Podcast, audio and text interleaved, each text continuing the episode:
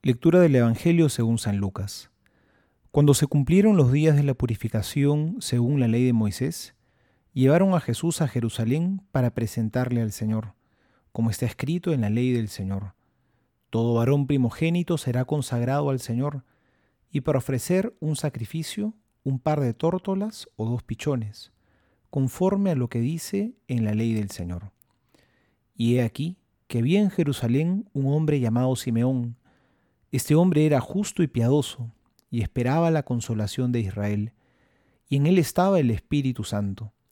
Le había sido revelado por el Espíritu Santo que no vería la muerte antes de haber visto al Cristo del Señor. Movido por el Espíritu, vino al templo, y cuando los padres introdujeron al niño Jesús para cumplir lo que la ley prescribía sobre él, le tomó en brazos y bendijo a Dios diciendo, Ahora, Señor, puedes, según tu palabra, dejar que tu siervo se vaya en paz, porque han visto mis ojos tu salvación, la que has preparado a la vista de todos los pueblos, luz para iluminar a los gentiles y gloria de tu pueblo Israel.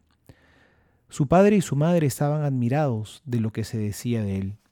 Simeón les bendijo y dijo a María su madre, Este está puesto para caída y elevación de muchos en Israel, y para ser señal de contradicción, y a ti misma una espada te atravesará el alma, a fin de que queden al descubierto las intenciones de muchos corazones.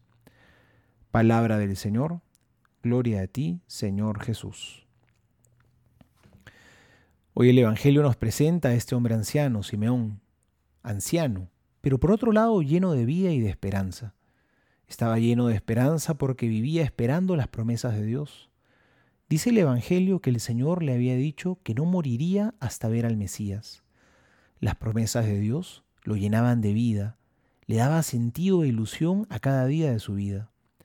Qué distinto cuando quizás somos mucho más jóvenes, pero hemos perdido la esperanza, ya no esperamos nada, porque la pusimos en cosas bonitas, pero pasajeras, en querer lograr o conseguir algo, pero que se acaba.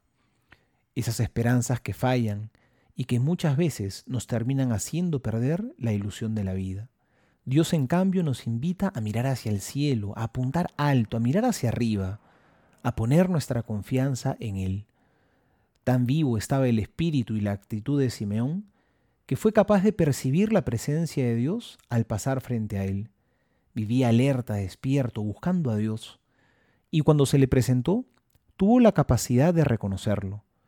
Lo reconoció no a través de un acontecimiento espectacular, sino que reconoció a Dios en una familia sencilla, común y corriente, que quizá no llamaba la atención de nadie.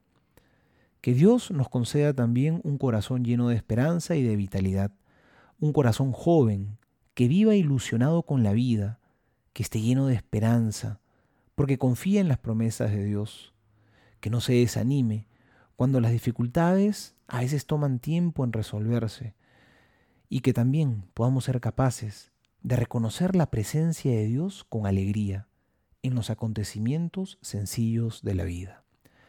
Soy el Padre Juan José Paniagua y les doy a todos mi bendición en el nombre del Padre y del Hijo y del Espíritu Santo.